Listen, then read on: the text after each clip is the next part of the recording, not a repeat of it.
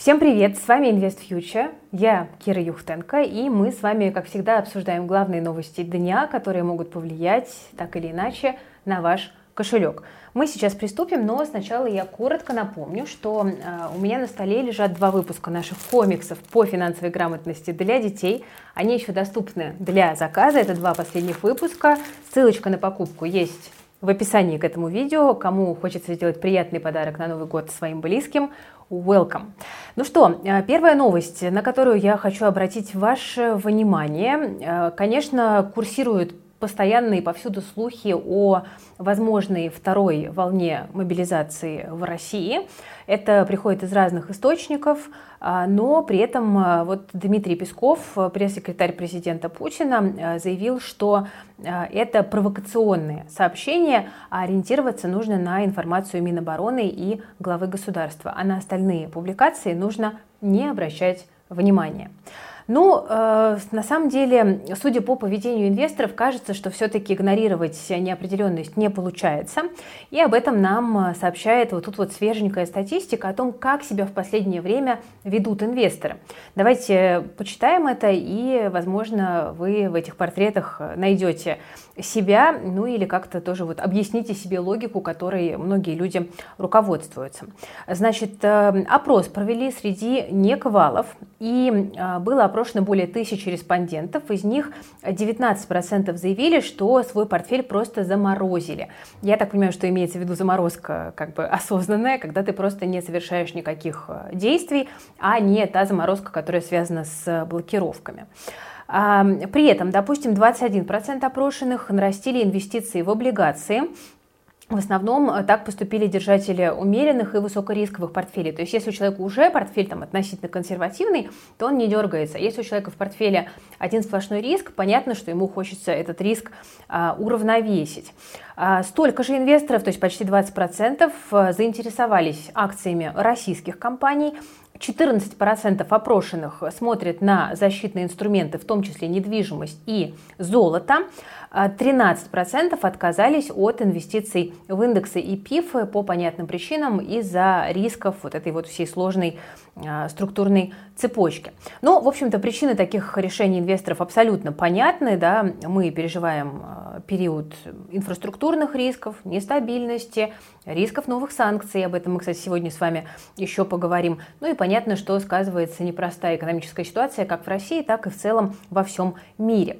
А, и вот обратите внимание на то, что больше половины опрошенных сейчас считают, что инвестиции в корпоративные облигации гарантируют доходность по купонам. Риски дефолтов во многих отраслях оцениваются низко достаточно, ну и при этом э, инвесторы считают, что наименьшая вероятность дефолтов среди облигаций это IT-сектор, э, продукты питания и сфера услуг. Вот такая вот интересная точка зрения. Но сегодняшняя новость про ВТБ, конечно, я думаю, что может уверенность в облигациях подточить.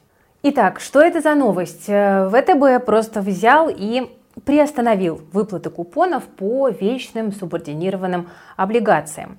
А, значит, были приостановлены выплаты по 13 выпускам в разных валютах. А, ну вот, например, по выпуску евробандов, э, э, не буду сейчас номер говорить, он длинный, сами найдете, инвесторы не увидят выплат до возобновления выплаты банкам дивидендов по обыкновенным акциям. По другим бандам держатели не увидят купонов э, за 2023 год. То есть вот так вот просто ВТБ взял и решил приостановить э, выплаты, объясняя это тем, что ВТБ хочет укрепить капитальную позицию, э, и решение это согласовано с ЦБ. Причем здесь не будет никаких последствий для ВТБ, никаких там дефолтов и так далее, потому что, вот, собственно говоря, потому что можно и в правилах э, как бы субордов а, если нормативы достаточности капитала на грани невыполнения или если банк хочет улучшить свою отчетность, он спокойно может эти выплаты просто списать. Такова вот специфика инструментов, поэтому мы, в том числе вот на нашем курсе по облигациям, неоднократно говорили, что суборды – это риск. Ну и вот, собственно говоря, мы видим, что в непростой ситуации этот риск э, вот с такой вот э, легкостью э, оставался. Значит, что еще говорит ВТБ? Ограничений на сделки решения не несет. Выпуск бессрочных евробандов планируется заменить на локальный рублевый субординированный инструмент. Вот такие вот Э, новости. Ну, я напомню, что такие бумаги доступны только для квалифицированных инвесторов, именно из-за вот подобных э, рисков. Э, ну, такая жизнь, к сожалению.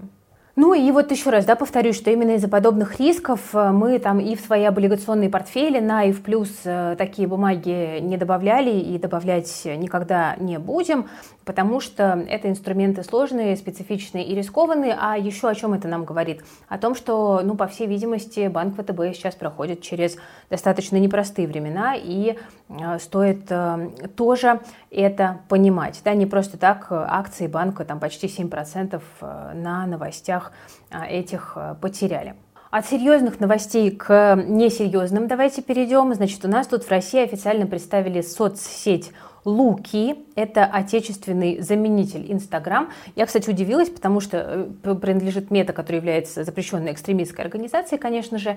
И я удивилась этой новости, потому что вроде бы у нас уже был Росграм.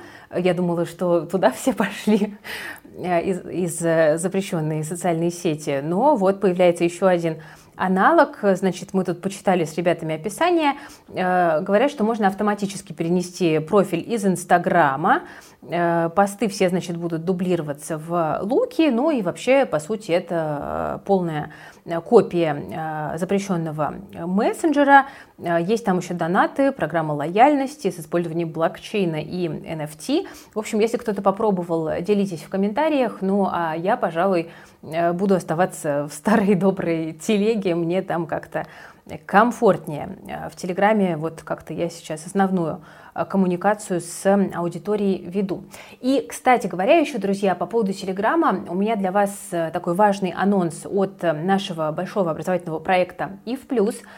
Там есть у нас платная подписка, но платно не все. Мы ведем телеграм-канал «Вы в плюс», на который можно также подписаться, и там публикуем много полезных материалов для людей, которые вот как-то находятся рядом с нашим сообществом. Там у нас всякие советы советы по личным финансам, шаблоны, э, Excel табличек полезных, инструкций и так далее. Поэтому, кому интересно, тоже вы можете подписаться на телеграм-канал и в плюс и ловить э, полезности э, там. Еще мы в плюсе готовим большое событие на следующей неделе, я про него расскажу. А еще у нас 17-18 декабря пройдет большая-большая конференция по российскому фондовому рынку. У нас уже готова программа. Выведем скрином на экран. У нас уже почти укомплектованы спикеры, это такая себе работа, знаете, такой конструктор всех собрать договориться, сделать так, чтобы всем было комфортно и чтобы контент получился качественным. Вот этим я занимаюсь последнюю неделю с ребятами вместе. А, вот. Э, пока билеты не продаются, но как только я обязательно выйду к вам с анонсом, значит, конференция проходит в онлайне 17-18 декабря. Запись будет, то есть посмотреть это все тоже будет можно. Так что не планируйте ничего на выходные 17-18 декабря, если хотите к нам прийти. Идем дальше. А, после маленькой такой паузы а, я перейду к следующим новостям. А у нас тут новость о том, что постепенно становятся известны детали 10 девятого, простите, еще девятого пакета санкций Евросоюза против России. И смотрите, какие тут интересные у нас планы. Значит, Financial Times пишет, что Евросоюз планирует отключить от Свифта еще три российских банка в рамках нового пакета. И есть риск, что среди них могут оказаться Газпромбанк, Альфа-банк и Тиньков. Обратите, пожалуйста, на это внимание, если вы этими банками пользуетесь, потому что, возможно, с какими-то действиями следует поспешить. А, кроме того, новые санкции могут включать запрет на инвестиции в горнодобывающий сектор, за исключением ряда продуктов, экспортный контроль за продукцией двойного назначения на сумму более 2 миллиардов евро, запрет на сделки с российскими компаниями по маркетингу и исследованию рынка и также индивидуальные санкции против 180 граждан. Ну, вот, вот такие вот э, у нас новости могут подойти в девятом пакете. Э, пока дат никаких конкретных нет, но, судя по всему, уже до Нового года он может вступить в силу. Идем дальше. Друзья, э, у нас, конечно, тема рубля снова выходит на повестку, потому что за последние две недели рубль к доллару потерял 4%, э, к евро 6% и к юаню тоже падение достаточно сильное. Ну, конечно, основная причина ослабления рубля – это эмбарго и потолок цен на нефть, потому что из-за этого падает и будет падать экспорт. И, э, в общем-то, понятно, что даже восточные партнеры ситуацию полностью не спасут. А, России придется в этой ситуации соглашаться, вероятно, на не самые выгодные условия, да, давать дисконты, а, ну и вот это все начинает отражаться в цене российского рубля.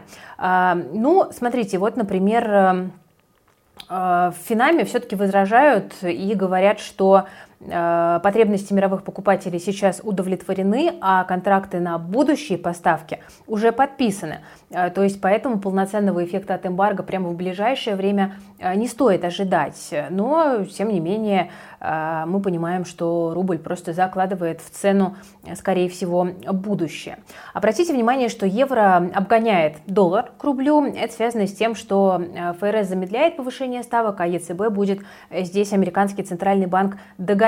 И, соответственно, капитал может частично в Европейский Союз возвращаться. Вот, собственно, это и отыгрывается в курсе валюты.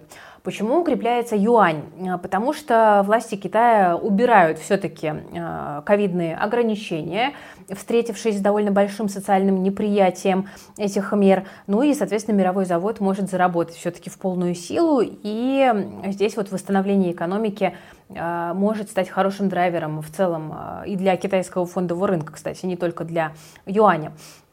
Но при этом надо понимать, что, конечно, ну, китайский рынок сейчас очень и очень неспокоен. Да, позитив от того, что ковидные меры а, ослабевают, но, с другой стороны, в стране все равно растет заболеваемость, власти Китая могут принимать непредсказуемые решения, и это все тоже, ну, такой а, определенный риск а, неприятных сюрпризов. Еще э, новость тоже интересная, ну такая про санкции. Смотрите, э, значит, аналитики НАТО подсчитали, что западные страны смогли найти только треть от замороженных активов.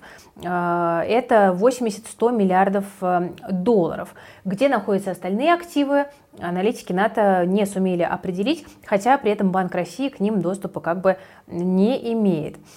Поэтому Тут надо понимать, что даже если всерьез заговорят о конфискации российских активов в ближайшее время, о чем, ну, в общем-то, поговаривают европейские страны, э, ну, скорее всего, они вот только как бы эту треть и смогут забрать. Остальное нужно найти, и как бы у них нет ни ключа, ни, как говорится, рисунка ключа, э, по всей видимости, поэтому э, ну, в каком-то смысле, наверное, для российской страны это является позитивным моментом.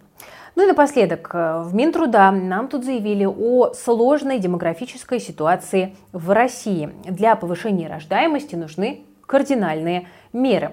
Ну вот немножко сухих цифр. Еще в беззаботном 2019 году, когда мы все были молоды, не знали, что такое пандемия и другие э, прекрасные вещи, э, было зафиксировано падение рождаемости на 8% в первом полугодии, а потом пандемия уже этот тренд э, продолжила.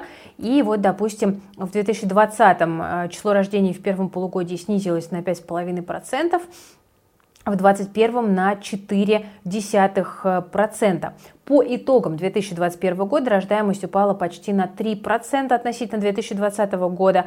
Ну и, в общем, э, в первом полугодии 2022 года показатель ну, тоже логичным образом снизился еще на 6%. Вот такая вот демографическая яма происходит сейчас в России. И, кроме того, эксперты полагают, что этот показатель имеет прямую корреляцию с э, доходами населения, а они, к сожалению, продолжают падать. Вот за январь-сентябрь 2022 года реальные располагаемые доходы населения Российской Федерации упали на 1,7% по сравнению с аналогичным периодом прошлого года. И поэтому вот такая вот стоит непростая проблема увеличить э, рождаемость, да, увеличив доходы, не разогнав при этом инфляцию э, в кризис, чтобы как бы не сделать людей еще беднее и не как бы ударить еще сильнее по демографии. Ну, посмотрим, как будет решаться эта проблема. Э, надеемся, что все-таки из демографической ямы Россия сумеет выбраться. Ну что, друзья, сегодня у меня на этом все. Спасибо большое за внимание. Надеюсь, что было интересно, и я коротко ввела вас в курс дела.